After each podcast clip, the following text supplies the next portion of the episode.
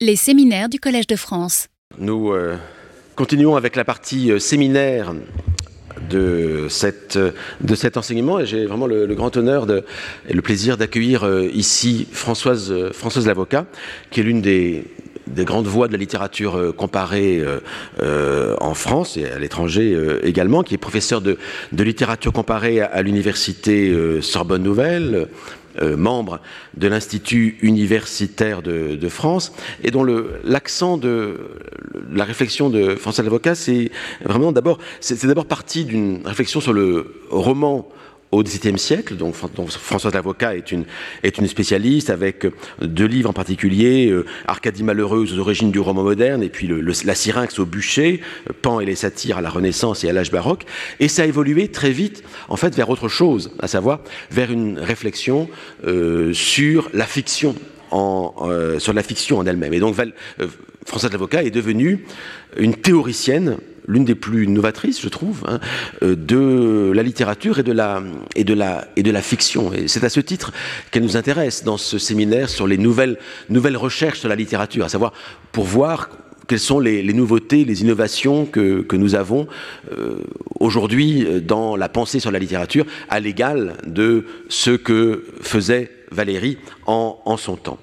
Et donc de cette euh, euh, réflexion sur la fiction sont sortis des ouvrages et des réflexions euh, tout à fait euh, importantes, un livre sur la théorie littéraire des mondes possibles, mais surtout un livre qui a fait grand bruit euh, quand il est sorti il y a, quelques années, Fait et fiction pour une frontière, hein, paru au seuil et qui parle précisément de cette limite aujourd'hui de plus en plus indécidable dans les débats sociaux euh, autour entre, entre faits et, et, et fiction qui posent d'énormes problèmes philosophiques, juridiques, euh, sociaux euh, et littéraires et artistiques euh, également. Il y a eu plus récemment les personnages rêvent aussi, parce qu'il y a une réflexion sur les personnages, on va y passer, il y a aussi, on va y venir, et il y a aussi une réflexion sur les, les récits, les mémoires des catastrophes naturelles. Mais aujourd'hui, euh, Françoise Lavocat va nous parler précisément des, des personnages, puisqu'elle est partie, je crois, mais elle va nous en parler, dans une, tentative tout à fait novatrice de démographie des personnages euh, de, de, de, romans. Et euh, donc, nous sommes très très curieux d'entendre François de l'Avocat sur euh, euh, conférence qui vient s'intituler, donc ça n'a pas changé, Nouvelles perspectives sur les personnages, usages, circulation, population. Merci.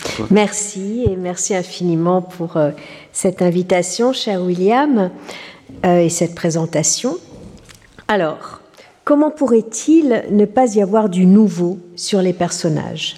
Depuis un siècle, ces vivants sans entrailles, pour reprendre les termes galvaudés mais plus profonds qu'il n'y paraît de Paul Valéry, ont connu une révolution après l'autre. Pour les évoquer rapidement, j'ai choisi euh, une date, 1957, car euh, elle cristallise les évolutions divergentes qui ont marqué depuis le début du siècle la conception du personnage. Alors, euh, dans un, texte très célèbre, hein, euh, Rob Grillet, qui a fourni euh, d'innombrables sujets de dissertation aux lycéens français, constate et encourage à la fois la disparition du personnage avec quelques déclarations fracassantes. Hein, et l'article s'appelle Sur quelques notions périmées. Nous a-t-on assez parlé du personnage Un personnage, tout le monde sait ce que ce mot signifie. Un personnage doit avoir un nom propre, il doit avoir des parents, une hérédité, il doit avoir une profession, etc. Aucune des grandes œuvres contemporaines ne correspond en effet sur ce point aux normes de la critique. Alors ça, je le souligne. Combien de lecteurs se rappellent le nom du narrateur dans La nausée ou dans L'étranger? Le roman du personnage appartient bel et bien au passé, il caractérise une époque, celle qui marque l'apogée de l'individu. Peut-être n'est-ce pas un progrès, mais il est certain que l'époque actuelle est plutôt celle du numéro matricule. Le destin du monde a cessé pour nous de s'identifier à l'ascension ou à la chute de quelques hommes, de quelques familles. Le culte exclusif de l'humain a fait place à une prise de conscience plus vaste, moins anthropocentriste. Le roman paraît chancelé, ayant perdu son meilleur soutien, d'autrefois le héros.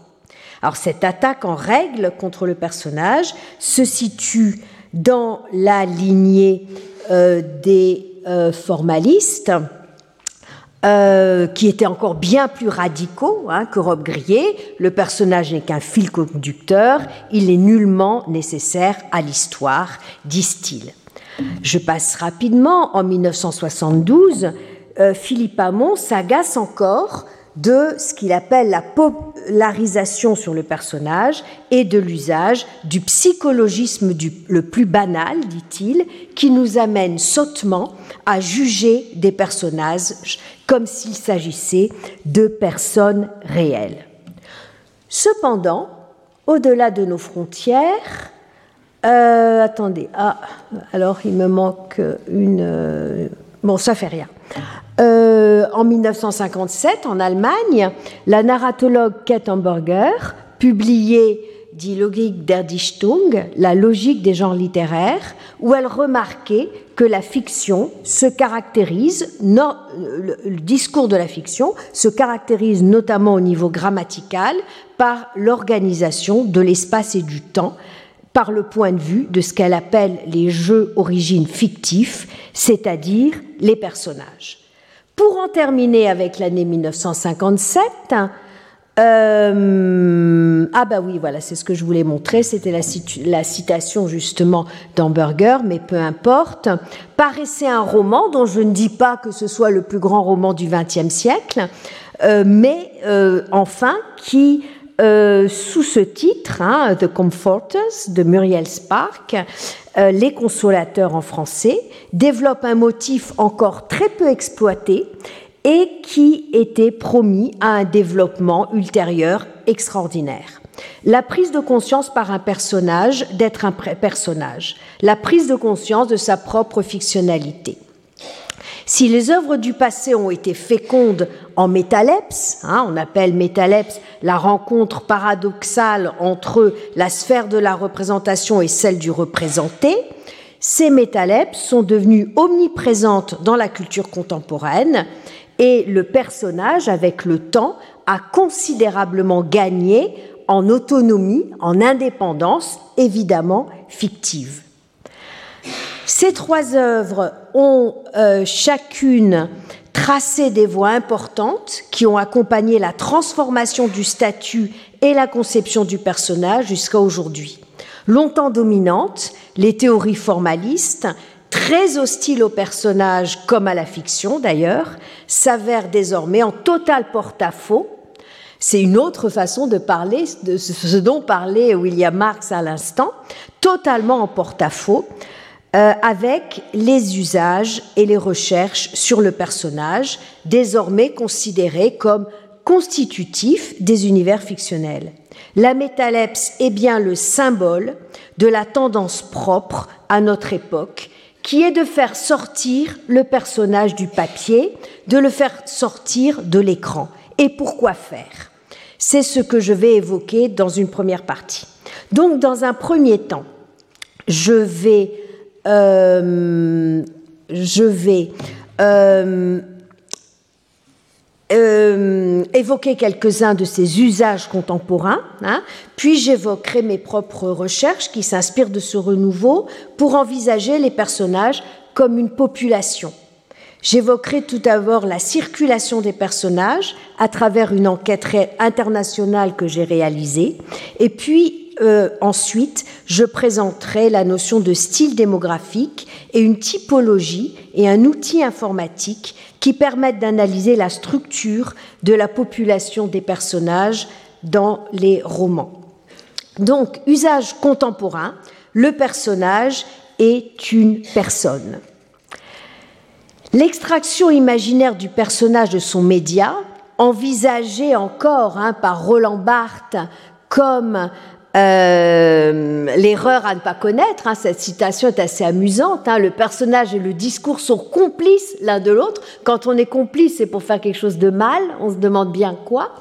D'un point de vue critique, il est donc aussi faux de supprimer le personnage que de le faire sortir du papier pour en faire un personnage psychologique. Eh bien, le faire sortir du papier, c'est précisément ce que fait désormais toute notre époque.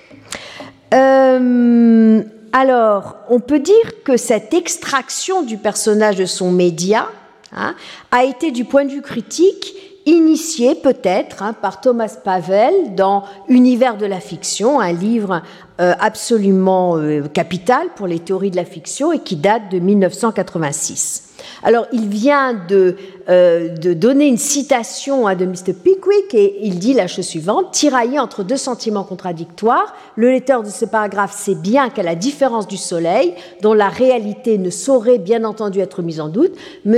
Pickwick et avec lui la plupart des personnages et des états de choses décrits dans le roman de Dickens n'existent pas et n'ont jamais existé en dehors de ces pages. Néanmoins, l'aspect fictif de M. Pickwick, une fois reconnu, les événements du roman sont vivement ressentis comme possédant une sorte de réalité qui leur est propre et qui permet au lecteur de s'associer, souvent sans réserve, aux aventures et aux réflexions des personnages. Donc, pour Thomas Pavel, l'immersion fictionnelle conduit naturellement, intuitivement, à accorder au personnage une forme d'existence, sans pour autant, euh, dit-il, oublier sa condition fictionnelle balayant les débats philosophiques sur la question de la nature des non-existants, il va se contenter en quelque sorte d'autoriser, hein, de décrire et d'autoriser ce que l'on appelait alors la lecture naïve. C'est une approbation inédite du plaisir de la fiction qui a coïncidé avec l'apparition massif, euh, l'apparition de phénomènes massifs qui repose sur de nouveaux usages du personnage. Alors certes, le déguisement en personnage euh, fictionnel, l'adoption de noms de personnages par des personnes réelles ne datent pas d'hier et ne sont pas nouveaux. Entre le XVIe et le XVIIIe siècle, des milliers d'abbés, de bourgeois, d'aristocrates se sont travestis en bergers de pastoral.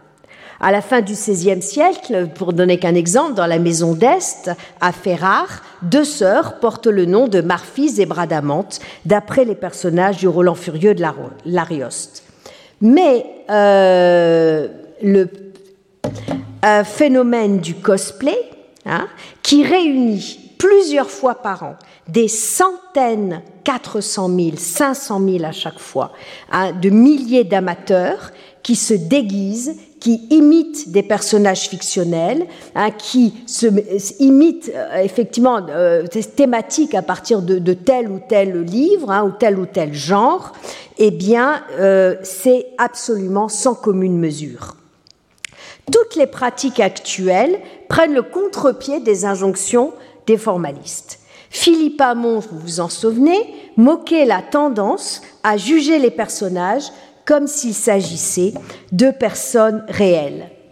C'est pourtant devant un public nombreux, le 9 février 2020, dans un lieu aussi officiel que le Parlement de Bretagne, qu'a été instruit le procès fictif du personnage principal de la série culte de 2017, La Casa des Papels. Euh, Sergio euh, le personnage, dit le professeur, joué par Alvaro Morte, qui s'est prêté au jeu. Hein, il y avait un procès fictif avec des, juges, des avocats, etc. Alors on peut se demander ce qui pousse le public à se masser pour assister au procès d'un personnage. Approcher un acteur avec l'illusion qu'il s'agit du personnage ou prolonger par la discussion le plaisir de la fiction, se rappeler les épisodes, juger les comportements. Il aurait dû faire ci, il aurait dû faire ça. Euh, deux chercheurs en neurosciences euh, Nicolas Baumard et Edgar Dubourg estiment même, dans une perspective évolutionniste, que le goût pour les fictions, depuis des temps immémoriaux, est lié aux discussions qu'elles suscitent, aux communautés qui se forment autour de ceux qui les connaissent et en parlent. Alors les fan clubs euh, contemporains euh, ne seraient alors que l'extension et la massification Hein, de ces pratiques ancestrales. Selon les partisans, alors moi je ne suis pas du tout d'accord avec ça, mais enfin bon, les partisans de ce qu'on appelle le gossip theory, comme par exemple Blackie Fermeuil, nous parlons des personnages exactement comme nous parlons de nos voisins, de ce qui arrive à nos voisins, de ce qui, ou nous en parlons comme de nos parents qui sont morts. Euh, et c'est le goût des histoires des autres, hein, c'est le commérage en fait qui nous attache aux fictions. Alors évidemment là, on n'a plus aucun intérêt pour la condition fictionnelle des personnages, hein, euh, si, si, on va par là, hein, on les banalise complètement. Alors proches, trop proches de nous, les personnages seraient-ils devenus trop proches de nous? Euh, le mariage en 2018 de Akihiro Kondo avec la chanteuse virtuelle Itsune Miku, euh, ce Itsune Miku, ça veut dire la voix du futur, dont les... Alors, qu'est-ce que c'est qu'un personnage en 2023 hein? Voilà ce que c'est qu'Atsune Miku. Je vous engage à regarder sur Internet un concert d'Itsune Miku. C'est hallucinant. Il y a des milliers de gens qui sont fanatiques d'un fantôme, d'une image virtuelle, hein, qui danse et qui chante. Euh, mais euh, donc, euh, donc euh, Akiro, Kundo a fait la une de plusieurs journaux, mais il est bien l'arbre qui cache la forêt.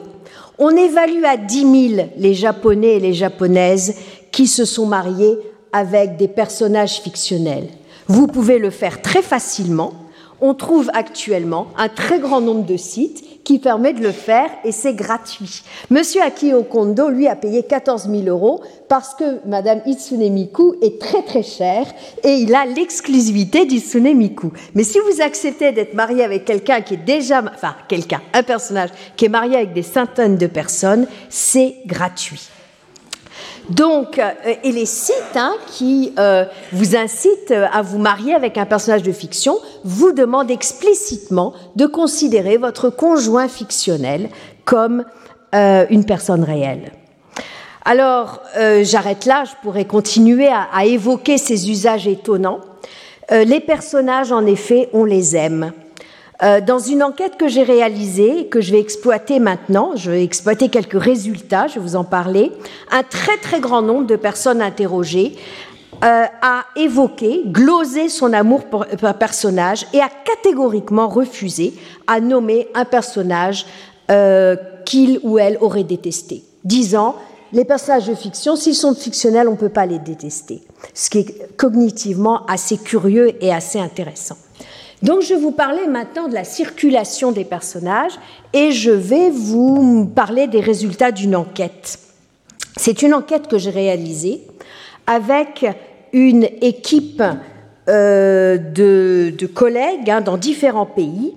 Alors, euh, en Argentine, en France, au Brésil, en Chine, auprès de la diaspora tibétaine en Inde, en Italie, aux États-Unis, en Irak, en Israël, au Japon, à Madagascar, en Russie, au Sénégal et en Tunisie. Nous avons réalisé cette enquête entre avril 2020 et mars 2023. Elle vient de s'arrêter à la fois par des entretiens individuels et en ligne, toutes les enquêtes étant traduites dans toutes ces langues, et elle a touché à peu près 2500 personnes, ce qui est beaucoup et pas beaucoup vu le nombre de pays, mais c'est assez difficile à réaliser. Il était demandé aux gens, alors ça c'est le site hein, qui, euh, euh, qui sera d'ailleurs bientôt euh, totalement libre, que vous pourrez consulter facilement.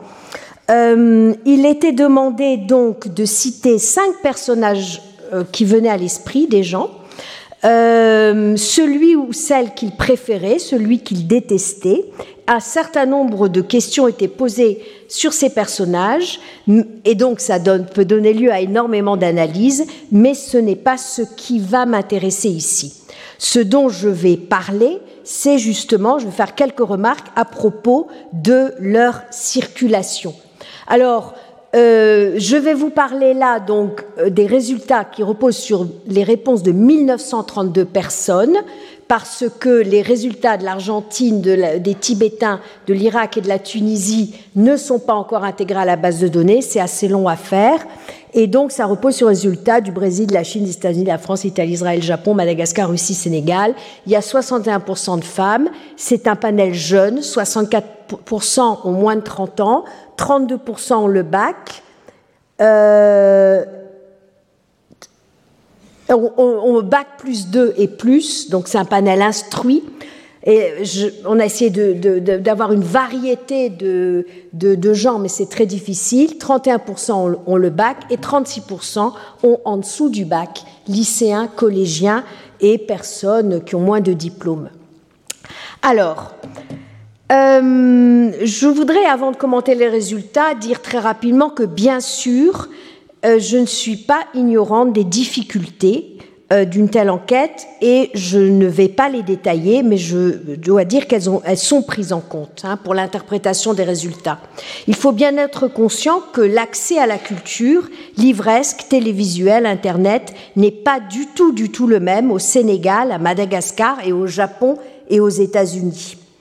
Euh, une des conséquences, pour moi inattendues, de ces inégalités est que plus un pays est pauvre, plus les résultats sont littéraires parce que euh, ceux qui répondent sont dépendants des programmes scolaires et n'ont pas accès à la télévision ou à Internet, par exemple, ou ont peu de livres chez eux. L'enquête a été mondiale, euh, mais les pays que j'ai retenus pour l'étude sont ceux où plus de 100 réponses ont été obtenues. Là encore, il y a une disparité. Les malgaches et les russes, les réponses malgaches et russes dépassent 300, arrivent presque à 400. Les autres tournent autour de 200 et les panels japonais, italiens sont plus petits, sont un peu supérieurs à 100. Euh, Alors, euh, la première euh, remarque est alors voici donc les personnages qui sont les plus cités, hein, j'y reviendrai, mais mondialement, voici euh, la liste des personnages euh, que euh, les gens dont les gens se souviennent. Hein. Harry Potter, Spider-Man, Sherlock Holmes, Emma Bovary, Batman, Hermione Granger, Naruto, etc., Elizabeth Bennet, Iron Man. Je, reviendrai peut-être à, à, ce résultat. Attendez, qu'est-ce que je voulais vous... Euh, attendez. Euh, bon, euh, je voulais vous... Bon. la première remarque que je voudrais faire, c'est qu'il y a une petite poignée de personnages qui sont cités dans tous les pays. Et ils sont presque tous anglo-saxons. Ceux qui sont cités dans chaque pays sont Harry Potter, Spider-Man, Hermione Granger, Elizabeth Bennet et Meursault. Et alors c'est amusant parce que vous vous souvenez peut-être que Rob Grillet pensait que ce personne, personne ne se rappellerait le nom de ce personnage. Hein? Ben, en fait, toute la Terre se le rappelle. Toute la Terre se rappelle de Meursault. Euh, alors, Emma Bovary et Raskolnikov sont plus souvent cités que le personnage de Camus, mais ils ne figurent pas dans ces listes parce qu'ils ne sont venus à aucun des quelques 400 étudiants malgaches qui ont été interrogés. Alors deux de ces personnages appartiennent à la saga Harry Potter, un à l'univers Marvel, euh, deux à des romans du 19e et du 20e siècle. Meursault a sans doute beaucoup, a beaucoup bénéficié des programmes scolaires, tandis que Pride and Prejudice a donné lieu à des films, à des séries euh, euh, euh, télévisuelles récentes, à des jeux vidéo, à des fan clubs. Alors ça, c'est un, petit patchwork, si vous voulez, de tout ce qu'est Elisabeth Bennett en 2023. C'est pas l'héroïne de Pride and Prejudice. Enfin, c'est l'héroïne, mais pas d'un roman. C'est l'héroïne de jeux vidéo. C'est l'héroïne d'une série métaleptique Hein, d'une lectrice qui tombe dans, dans Lost in Austin, qui tombe dans le roman de Jane Austen et qui séduit M. Darcy. Euh, c'est un fan club et ça, vous voyez, c'est vraiment intéressant. On demande de voter pour les personnages qu'on préfère dans Pride and Prejudice, mais vous voyez, il y a une jeune fille indienne, il y a un jeune homme asiatique, une jeune fille euh, européenne ou occidentale, et donc on construit la mondialisation, l'audience mondiale de Pride and Prejudice. Et du coup, Elisabeth Bennet est citée dans tous les pays. Alors regardez. Euh, oui, la répartition très différente des citations. Elisabeth Bennett est essentiellement citée en Russie, aux USA. Euh, si je peux pointer. Oh, oui. Euh, euh, je ne vois, pas bien. En France, je crois, et au Brésil, un peu après ces résiduels, tandis que Meursault, étonnamment, est très cité au Sénégal, il doit faire partie des, des, des, programmes scolaires, un peu au Japon, un peu en France, un peu au Brésil, et puis après un peu moins dans les autres pays, mais enfin il est quand même cité dans tous les pays.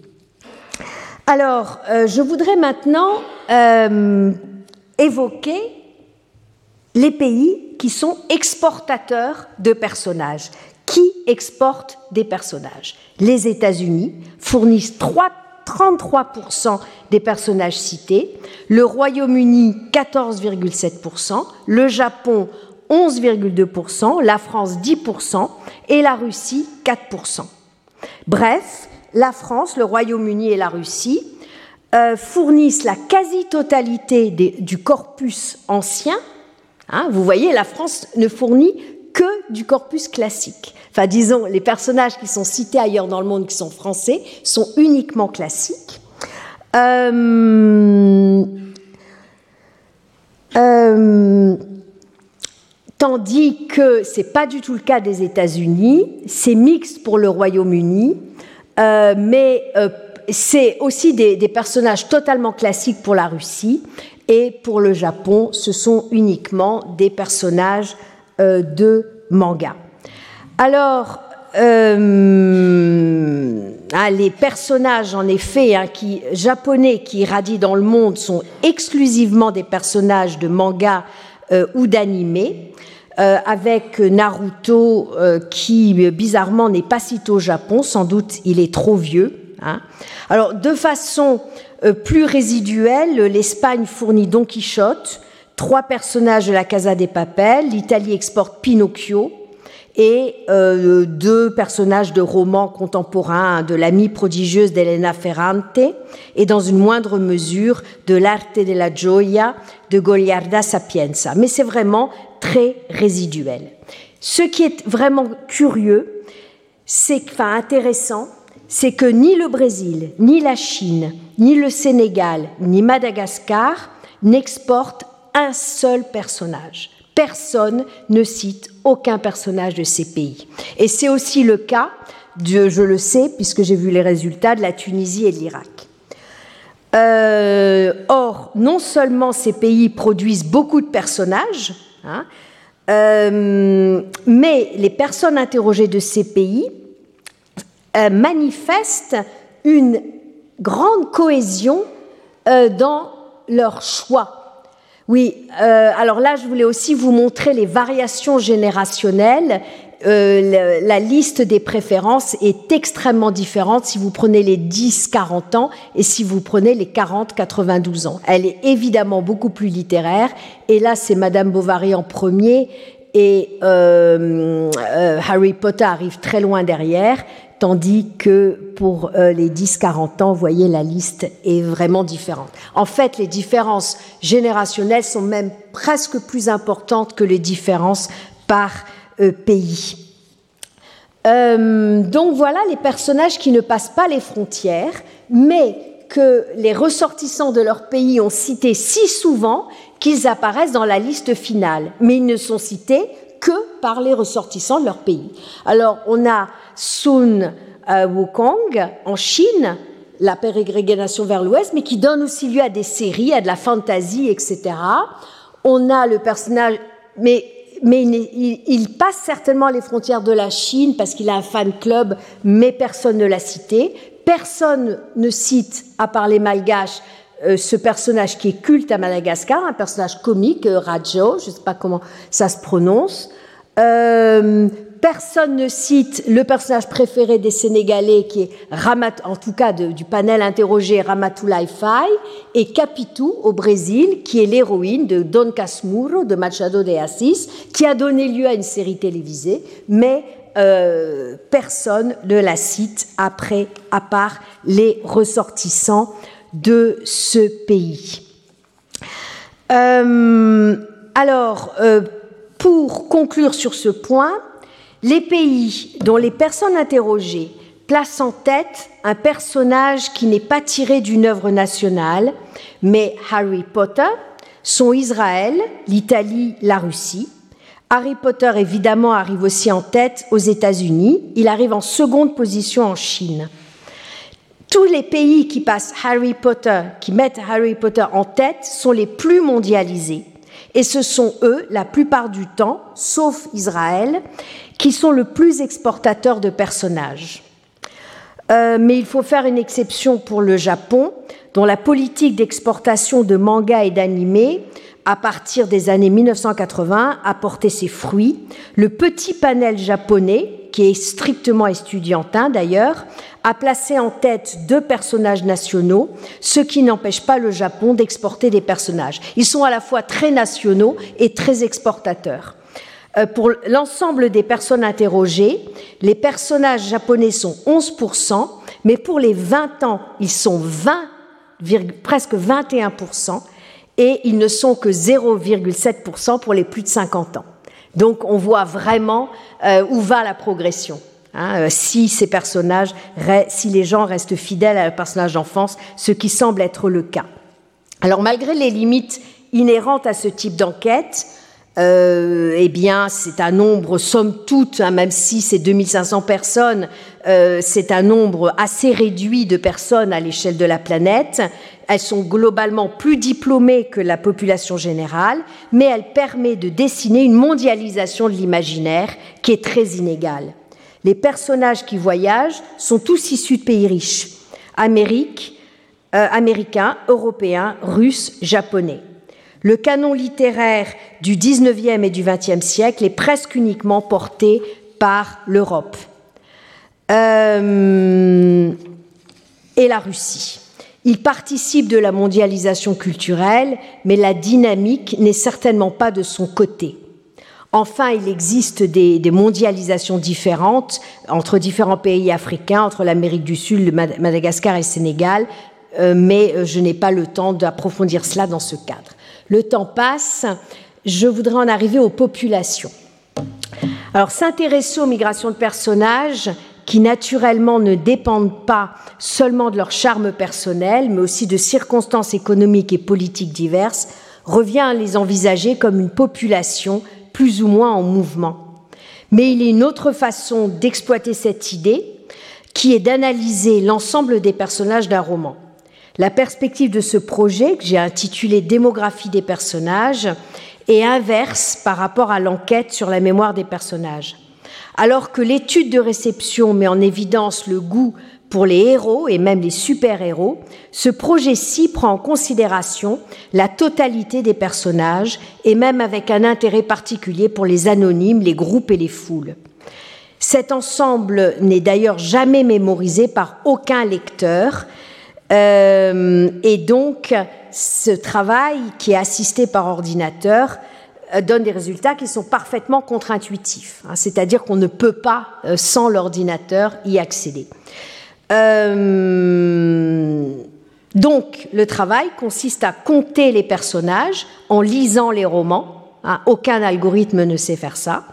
Nommer et non nommer, ainsi que le nombre d'occurrences de leurs noms dans un certain nombre de romans qui se trouvent être les romans, j'ai choisi les romans français et anglais, de la première moitié du XIXe siècle, 152 romans. J'ai choisi ces romans parce qu'ils étaient les best-sellers de, de leur temps et ils font aussi partie de ceux qui sont considérés aujourd'hui comme le canon. Euh, tous ces renseignements disponibles sur ces personnages, qui sont quelque chose comme 12 500, genre, âge, statut matrimonial, titre, ethnie, religion, mort, euh, statut social et ses évolutions, sont relevés et consignés dans une base de données. Euh, j'ai aussi comparé ces données sur les personnages avec celles qui concernent les populations réelles, françaises et anglaises, mais ce n'est pas ce dont je vais parler aujourd'hui. Euh, je vais en effet partager avec vous quelques résultats qui montrent, j'espère, l'intérêt de ma démarche pour les études littéraires. Euh, donc, je vois que le temps a passé plus que je n'aurais voulu et euh, je vais euh, donc aller plus vite euh, pour vous dire que par ordinateur, donc, on peut visualiser les styles démographiques hein, par une modélisation informatique. Et c'est grâce à cette visualisation que j'ai élaboré une typologie euh, des styles. Euh, le programme euh, permet d'afficher la population d'un roman ou de plusieurs et de les comparer. Alors voyez ici la rabouilleuse de Balzac. Chaque bille représente un personnage. La taille de chaque bille, à partir du cercle zéro, représente le nombre d'occurrences du nom de ce personnage dans le roman. Plus une bille est grande, plus elle est haute. Le premier cercle, plus bas, à moins 600, représente les foules, c'est-à-dire un groupe de plus de 200 personnages, par exemple. Euh, si la foule n'est pas nombrée, on l'évalue plus ou moins, entre 200 et 1000. Euh, alors, le second cercle représente les groupes, à, moins 400, les groupes d'anonymes entre 5 et 200 personnages. Par exemple, s'il y a 30 religieuses, il y a 30 billes qui s'affichent. Hein. si le nombre, le nombre de personnages dans un groupe n'est pas spécifié, on l'évalue. Le troisième cercle représente les, anonymes individuels entre 1 et 4. Le cercle 0 représente euh, qui est là, hein, ça c'est le cercle au niveau zéro, représente les personnages qui sont nommés, mais qui ne sont cités qu'une ou deux fois, puis euh, au-dessus, hein, euh, ce sont les personnages dont la hauteur et la grosseur varient, la place est aléatoire, hein, selon leur importance dans le roman, leur nombre d'occurrences. Alors, euh, les styles démographiques reposent sur les variables suivantes. Voyez, la position de la population au premier niveau. La structure est chorale si aucun personnage ne se détache. Elle est hérocentrée si un ou deux personnages se détachent. Euh, euh, et le cercle secondaire est peu fourni. Elle est hérocentrée chorale si un ou deux personnages se détachent et le cercle secondaire est plus fourni. La répartition de l'attention narrative, la structure est haute, l'attention portée à quelques personnages est disproportionnée, elle est basse si elle est répartie de façon plus égalitaire. La densité, ensuite, il y a la densité qui prend en compte la population globale. La structure peut être dense et elle peut être clairsemée. Alors, euh, je vais passer. Euh, voici quelques exemples, euh, mais je préfère vous parler en fait des différents styles. Il y a le style en constellation qui, qui montre une population clairsemée.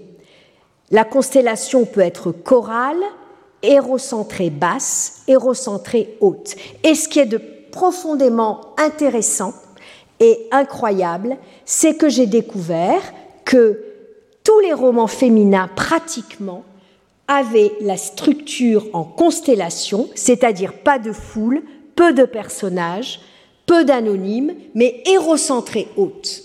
Alors voyez par exemple un livre qui a eu beaucoup de succès, qui est complètement oublié, Eugène de Rotelin d'Adélaïde de Souza. Il n'y a personne là-dedans, voyez Il y a quelques personnages, il n'y a pas de héros qui euh, pointe, hein, qui est visible. Euh, regardez une constellation hérocentrée basse, c'est Claire d'Albe de Sophie Cotin. Il y a un personnage qui émerge, mais il n'est pas très haut. Il est à peu près à 400 occurrences. Il y a des personnages en dessous, mais pas tellement. Hein. Et il y a quelques groupes. Euh, voyez Jane Austen. Alors, Jane Austen, la structure est toujours la même. Elle a un style démographique constant. Il y a un personnage qui émerge, qui est un peu plus haut, hein, qui est autour de 800 occurrences, un groupe assez dense, mais où personne vraiment n'émerge, et assez peu d'anonymes et pas de foule. Alors ce sont les constellations, parce que vous voyez, elles sont, euh, la population est dispersée. Après, on a les rubans. Les rubans sont denses, il y a beaucoup de foules et d'anonymes. Balzac n'a qu'une population en ruban, et une population généralement chorale. Euh, elle peut être donc chorale, elle peut être hérocentrée basse, ce sont les romans de Balzac aussi, Hérocentrée haute, les romans de Dumas et Corinne de Madame de Staël. Alors regardez par exemple les paysans de Balzac. Personne n'émerge. Hein. Euh, c'est vraiment, c'est plus dense que les autres romans. c'est pas épars, mais il n'y a pas de, de personnage qui, qui véritablement est le héros de ce roman. Regardez, alors là c'est extraordinaire, c'est Le voyage en Icarie d'Étienne Cabé. C'est absolument fabuleux. Euh, vous voyez ici la masse, ça c'est la masse des anonymes, la masse des foules. Il y en a 52 millions. Hein Mais c'est évidemment un projet politique chez Cabé. Hein c'est une utopie. Ce qui lui importe, c'est la représentation des masses et pas des individus. Il y a d'ailleurs personne qui euh, n'émerge. Il y a une douzaine de personnages nommés, pas plus, chez Étienne Cabé. Hein. Euh, la démographie a, très souvent euh, quelque chose de politique. Alors, euh, voyez maintenant un roman qui est très intéressant à examiner, mais j'ai pas beaucoup le temps. C'est un ruban hérocentré bas, Notre-Dame de Paris de Victor Hugo, quatre personnages. C'est d'ailleurs les quatre hommes du roman, parce qu'Esmeralda ne fait pas du tout partie des personnages principaux, même en comptant la bohémienne, elle n'a que 76 occurrences. Euh, c'est euh, le personnage, comme dans. Euh, c'est le. C'est Frollo, hein, qui est le personnage, c'est le méchant Claude Frollo, qui est le personnage le plus cité. Mais bon, il y a quatre personnages qui sont à peu près à la même hauteur, et la spécificité de Belzac, et c'est une nouveauté, jamais personne n'a fait un roman aussi peuplé que, pardon, que Hugo dans Notre-Dame de Paris. Euh, c'est d'avoir un énorme cercle de personnages qui sont nommés qu'une ou deux fois, parce que Hugo a voulu nommer les anonymes. Il nomme la femme de la rue, il nomme celle qui est à sa fenêtre et qui ne réapparaîtra jamais plus, ce qui est vraiment une nouveauté. En fait, je dirais que Hugo, c'est un petit monde déguisé en grand. Il a très peu de personnages utiles, mais il a voulu, il a changé le style hein, des romans euh, par cette nomination absolument incroyable, plusieurs centaines de personnages qui ne sont nommés qu'une fois ou deux. Alors, un autre roman extraordinaire du point de vue démographique, c'est Corinne de Madame de Staël. Alors, c'est un roman. Alors, elle décrit l'Italie, donc il y a beaucoup d'anonymes et il y a beaucoup de foules. Il y a peu de personnages à part Corinne et Oswald. Hein, ça et c'est la première fois et la seule fois au XIXe siècle qu'une femme, qu'une héroïne femme a, une, a, plus de 1000 occurrences, a plus de 1200 occurrences. Et c'est pas euh, anodin par rapport à la, à la popularité justement au XIXe siècle de ce personnage de Corinne. Alors voici encore la tulipe noire d'Alexandre Dumas, mais peu importe. Alors je voudrais aussi dire un mot de Stendhal. Stendhal, c'est des rubans recentrés hauts, mais de façon invraisemblable. Euh, c'est des romans où le héros est un soleil. Hein. Vous avez un soleil, presque personne, et puis des anonymes. Hein. Mais c'est le roman de Fabrice, euh, c'est le roman euh, de Julien. Ah, ça, c'est Julien, deux, trois personnes. Hein, bon, voilà. Et alors, si vous superposez, euh, alors en plus clair, en plus foncé, si vous superposez la chartreuse de Parme et le rouge et le noir, vous avez exactement la même chose, le même schéma. Hein, le style de Stendhal est parfaitement identique et il ne le fait pas exprès. C'est ça qui est fascinant. Ah, il n'a pas, je pense que, bah, il veut un héros masculin important, mais il n'a pas considéré qu'il va mettre exactement le même nombre de personnages à 200 occurrences, de personnages à 100 occurrences, et pourtant c'est exactement le même. Ah, et ça, c'est vraiment absolument fascinant. Alors, euh, j'ai pas vraiment le temps, mais euh, ce qui est intéressant aussi, c'est de superposer Notre-Dame de Paris et Waverley de Walter Scott, parce que Victor Hugo a imité Waverley, a voulu être le Walter Scott français, mais euh, euh, euh, Waverley est en jaune, Victor Hugo est en rouge. On voit que l'innovation extraordinaire de Victor Hugo, ça a été de transformer le classique ruban hérocentré en une structure chorale. Hein, et effectivement, de ne pas avoir mis de héros. Alors finalement, le dernier style, ce sont les couronnes. Les couronnes, ce sont des euh, roman où vous avez presque à tous les étages autant de personnages hein, et une disposition euh, proportionnelle l'attention narrative est distribuée proportionnellement à toutes les classes de personnages, pourrait-on dire. Mais il y a quand même des couronnes plus zérocentrées que chorales. Alors c'est le cas des mystères de Paris, c'est le cas des Misérables de Victor Hugo, hein, mais où vous voyez qu'il y a quand même des personnages à tous les étages et des personnages euh, évidemment très importants. Hein. Alors ne croyez pas que ce soit Cosette, hein, c'est Jean Valjean et Marius, les deux personnages les plus importants. Euh, chorale également, plutôt chorale cette fois, voyez euh, Alexandre Dumas, la reine Margot où euh, il y a un héros qui se détache, mais enfin, euh, on a vraiment un, euh, au deuxième étage et au troisième étage une population dense. Et la plus belle de toutes, non, ça c'est le juif errant, qui est, qui, est, qui est, très beau aussi, enfin, comme, comme schéma, hein, avec vraiment des, des étages très remplis. Et finalement, le plus beau de tous, c'est le vicomte de Bragelonne en 1850. Vous voyez, c'est parfaitement choral euh, il n'y a pas euh, de héros qui dominent les autres, hein. il y a trois héros, puis euh, quatre ou cinq, et puis vraiment tous les étages sont absolument remplis. Alors, vous remarquerez que ces structures chorales caractérisent certains romans du milieu du siècle, pas du tout du début du siècle, c'est des romans d'autour de 1850, tous masculins, aucune femme ne fait une couronne, hein, on peut dire, en tout cas dans mon corpus. Euh, et ce sont surtout des romans populaires. Hein. Les romans très denses, d'ailleurs, sont euh, au XIXe siècle, mais c'est aussi vrai actuellement pour les séries télévisées, sont très peuplés. Alors, euh, je suis désolée d'avoir été aussi vite, donc je conclus rapidement et j'espère vous laisser le temps pour quelques questions si vous en avez. Euh, je conclurai en disant que le domaine des études sur le personnage est actuellement en pleine effervescence. À l'ENS, euh, un jeune chercheur, Thomas Conrard, élabore en ce moment un projet sur la psychologie des personnages. On ne peut pas contredire plus frontalement les fondamentaux de l'approche formaliste.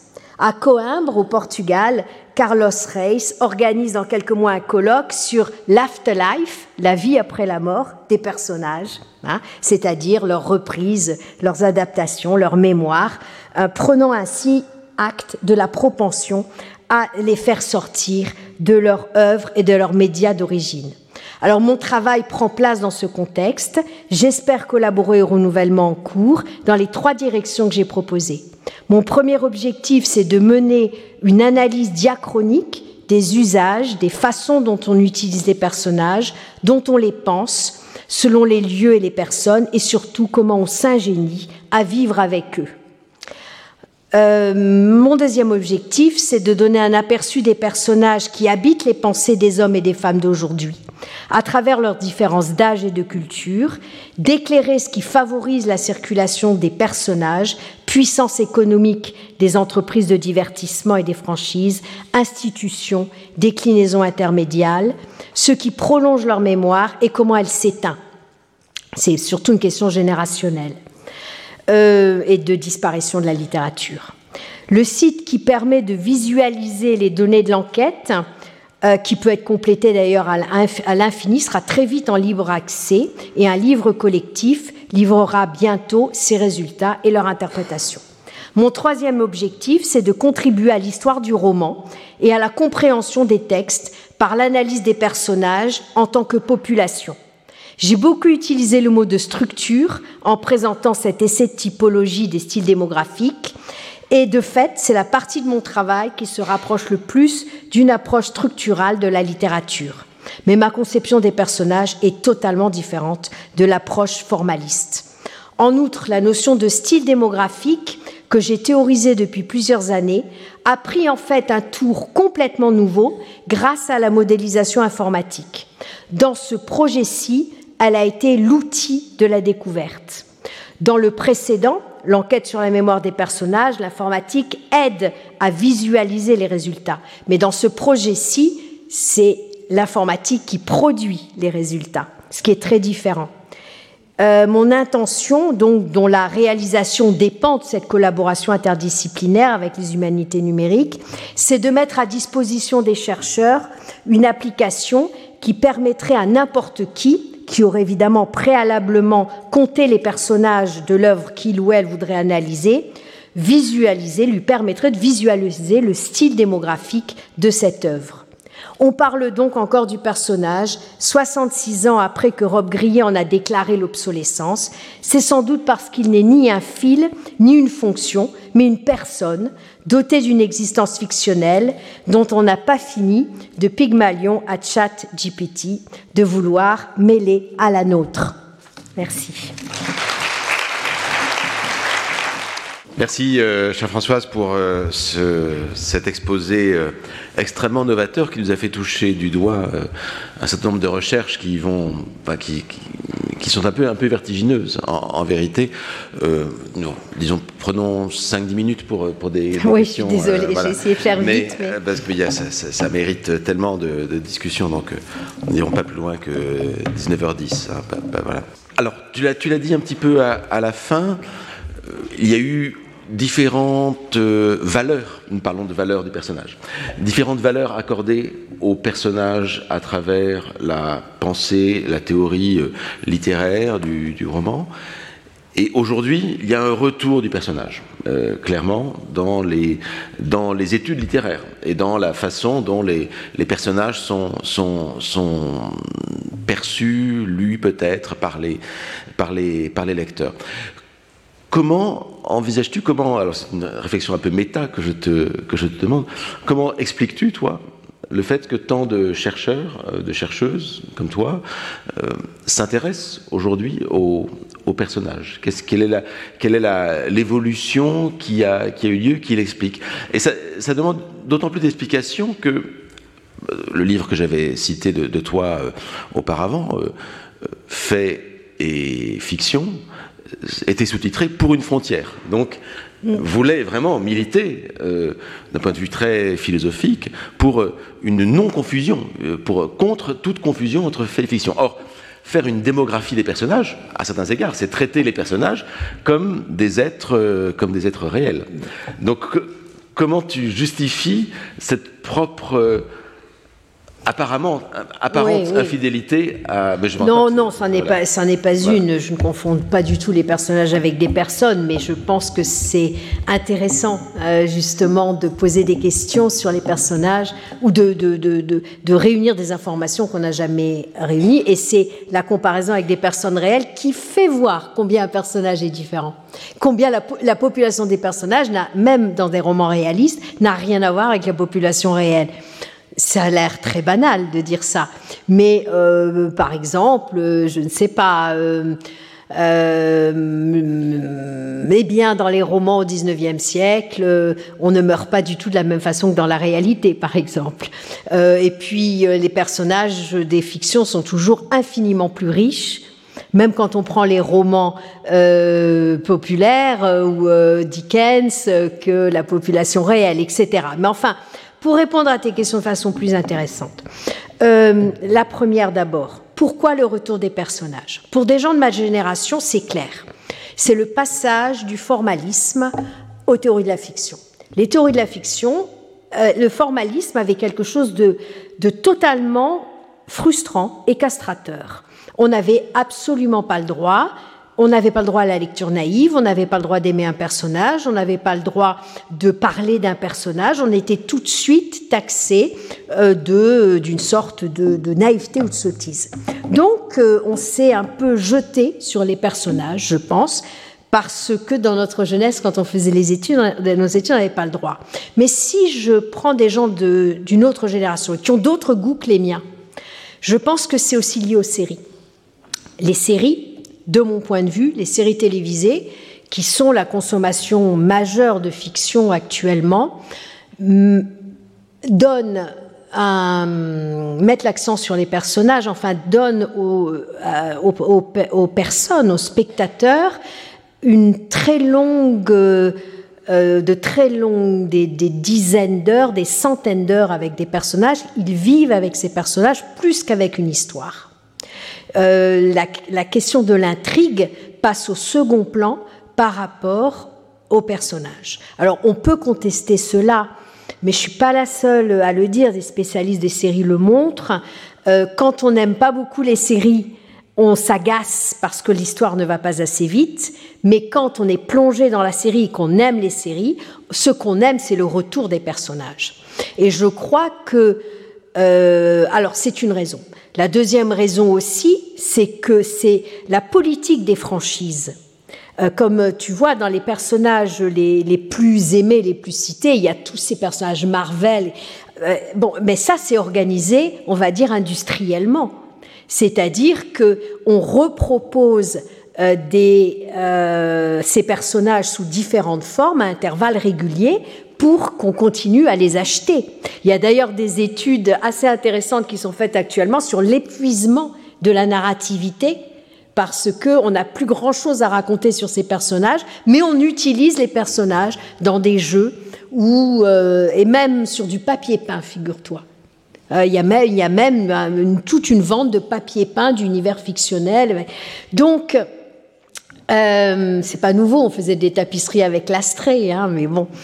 Euh, je crois que tous ces phénomènes vont dans le sens de, d'en effet, euh, une, une, focalisation sur les personnages. Non, c'est effectivement, il y a eu une évolution dans la pensée littéraire le cours est, consacré à Valérie, et c'est vrai que pour Valérie, le roman n'existe pas. Hein, et donc, euh, vraiment, et, on est dans la pensée de type euh, formaliste, justement. donc, il y a vraiment là un changement. Euh, on participe de ce changement de paradigme dont, dont, je, parlais, dont je parlais il y, a, il, y a, une heure dans le, dans, le cours. Alors, les, les, enquêtes que tu proposes sur les, les romans sont assez, assez fascinantes et on a envie de s'y, de s'y, de s'y absorber. elles aboutissent à des résultats assez contre-intuitif parfois.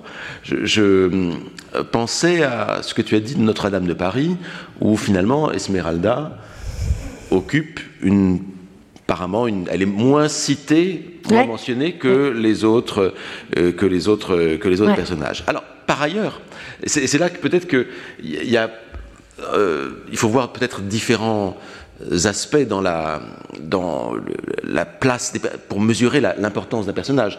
Il y a effectivement ce que tu fais, c'est-à-dire euh, mesurer la, les, le nombre de citations du personnage. Voilà. Par ailleurs, il y a la représentation de l'histoire, de l'intrigue, de la fiction, actentielle, si l'on veut. Euh, et Esmeralda joue un rôle absolument fondamental et focal dans le, dans la, dans le, dans le roman. On ne peut pas imaginer de résumer le roman Notre-Dame de Paris sans mettre Esmeralda au centre, parce que tous les personnages, au bout du compte, euh, gravitent autour de cette femme qui est en quelque sorte une représentation euh, euh, figurée de, c'est une autre, une autre Notre-Dame en fait c'est une sorte d'inversion bon voilà mais en tout cas il y a là un, une, dans, l'espace de, de l'intrigue elle est fondamentale et on peut pas imaginer, on peut pas dire que ce soit un roman sans Esmeralda. Et pourtant, elle, elle est plus mentionnée. Donc, elle n'est pas, elle n'est pas si présente que ça. Mais alors, est-ce euh, qu'il ne faut pas distinguer entre deux niveaux, c'est-à-dire le niveau du nombre de citations, mais est-ce qu'il correspond exactement au niveau de la représentation du roman, ce que nous avons comme image du roman? Forcément non, forcément non. Euh, bien sûr, on a une autre représentation du roman que ce qu'on compte. Mais euh, moi, je trouve très intéressant qu'Esmeralda ne fasse pas partie en fait des personnages principaux d'un point de vue statistique, parce que pour moi, Notre-Dame de Paris est vraiment le roman qui clôt l'énorme vogue des romans féminins. Et ces romans féminins ont tous euh, sont tous comme j'ai dit, et ont tous pour personnage principal une femme. Et une femme qui est très intelligente, en général. J'ai lu tout ça, Marie Dagou, Hortense Allard, enfin des gens qu'on a complètement oubliés. Et euh, Sophie Gay, etc. Et c'est toujours pareil, hein, c'est toujours une femme qui leur ressemble, qui est très instruite, à qui il arrive plusieurs aventures, malheurs, euh, qui est très intelligente, etc. Et qui est dominante. Euh, Hugo a fait complètement différemment. Hugo n'a d'héroïne qu'idiote. Hein. Esmeralda n'est euh, pas très intelligente. Cosette non plus. Hein. Et euh, elle, contrairement, même si elles sont très touchantes, et nous nous souvenons d'elle. Hein, nous, nous, enfin, le, personnage de Cosette, enfin, tout le monde se rappelle de Cosette. Bon, mais euh, dans le roman, elles sont ni dominantes statistiquement et ni des, personnalités dominantes. Elles sont des personnalités touchantes, mais non pas de, de, de, de, de personnalité dominante. Et chez Hugo, c'est tout à fait concerté. Relire Notre-Dame de Paris en faisant attention à tous les moments où il dit Lectrice, sautez ce passage, c'est trop difficile pour vous. Lectrice, je vais parler d'architecture, allez dix pages plus loin. Hugo, qui fréquentait euh, le, euh, le, salon de Delphine de Girardin, qui n'est entouré que de femmes intelligentes, construit un lectorat féminin idiot et il euh, a des héroïnes idiotes. Excusez-moi, mais c'est exactement ce qu'il fait. Il prend un marché et il, réussit parfaitement. Après Victor Hugo, il n'y aura plus aucun best-seller féminin. Plus aucun. Français. En Angleterre, oui mais euh, français, c'est fini. Alors que Sophie Cotin est un best-seller, alors que euh, euh, Madame de Souza vend beaucoup, que Claire de Duras vend beaucoup, que Madame de Stahl est un best-seller. Il y, a une, voilà, il y a une, disons, des générations. et là, Franco Moretti le dit, mais il a parfaitement raison. Des générations, une génération de romancières féminines qui est remplacée par par une génération masculine qui triomphe et qui fait des choses très différentes. On le voit à l'œil nu par ces visualisations. Tu as poursuivi l'enquête pour le XXe siècle ou ça s'arrête au XIXe euh... Non, non, je m'arrête euh, à peu près à 1860. 1860, euh, je pense qu'au XXe siècle, le roman est trop divers, trop différent mhm. pour euh, donner, tu vois, là il y a le genre historique, il y a le genre sentimental, il y a quand même des choses assez cadrées, alors qu'au XXe siècle il y a une, une, variation qui me paraît peut-être, ça va être plus difficile à interpréter. Mais, ça mais si quelqu'un compte, ça m'intéresserait de voir par exemple pour le nouveau roman à quoi ça ressemble. Cela dit, c'est effectivement c'est énormément de travail de, de, compter les mentions des, personnages. On pourrait terminer sur alors sur euh, l'un des résultats effectivement de ton enquête, c'est qu'elle fait surgir des romans auxquels on n'aurait pas pensé, des romans en particulier que je ne connaissais pas. Tu as beaucoup insisté sur un roman dont je n'avais jamais entendu parler, et même un auteur que je ne connaissais pas, Étienne Cabet, Le voyage en Icarie, oui, en 1942. Euh, j'ai malheur de ne pas connaître. Pourrais-tu nous en. Oh oui, bien sûr. C'est un des mes romans mythiques euh, dans l'optique communiste. Mhm. C'est une utopie, c'est un voyage en Icarie qui est une utopie communiste en fait. Hein. C'est, je crois, de 1842, quelque chose comme ça. Mais Étienne Cabet a été beaucoup loué par Marx et par. Mhm. Euh, et c'est effectivement une une parfaite euh, utopie strictement égalitaire où y a, ben, les arts sont interdits, où euh, euh, la répartition des richesses est totale, où tout le monde est ouvrier. Évidemment, 1842, c'est, très, c'est assez étonnant. Et c'est un livre qui est, publié aux éditions sociales. Enfin, tu vois, c'est, mmh. c'est un, un livre qui est connu surtout dans cette optique-là. D'accord. Euh, non, mais on attend, je crois, de manière extrêmement impatiente euh, le résultat de, cette, de cette enquête euh, démographique qui, va susciter beaucoup de discussions, mais qui va nous apprendre aussi énormément de, choses, hein, avec beaucoup de paramètres. Hein. J'aurais voulu te poser des questions sur les, les, schémas que tu as fait, parce qu'il y a visiblement des schémas en volume. Donc il y a quatre paramètres qui sont indiqués. mais oui, c'est partiel, évidemment, si tu veux. Dans les visualisations, on peut aussi, mais j'avais pas le temps, et puis c'est moins visible, c'est moins bien fait. Mais on peut faire apparaître euh, le genre des personnages, on peut faire apparaître la classe sociale des personnages, euh, mais la visualisation est du coup beaucoup moins claire. Mais le livre que je suis en train de faire prend, prend en compte tous les paramètres. Cela dit, la démographie ne peut faire ce que ce qu'elle qu'elle repose sur l'interprétation de statistiques. Et tu as parfaitement raison, le roman, c'est autre chose. Mm. Ce ne sont pas que des statistiques. On peut adorer un personnage qui n'est presque pas cité. Cela dit, euh, c'est les personnages qui sont les plus cités, qui, sont, qui restent le plus à la mémoire, comme Julien Sorel. Mm. Et comme Corinne, en tout cas au XIXe siècle. Maintenant, elle est oubliée, mais euh, elle est un mythe euh, dans la première partie du XIXe siècle. Répéter plus de mille fois le nom d'un personnage laisse des traces, en fait. C'est le principe du leitmotiv. Hein, oui, tout, à fait. En tout cas, je crois que nous sommes vraiment là dans le, cœur même du sujet du séminaire. Nouvelle recherche sur la littérature. Merci. Euh, merci d'avoir très bellement illustré ce, ce thème. Merci à toi, François. Retrouvez tous les contenus du Collège de France sur www.colège-2-france.fr.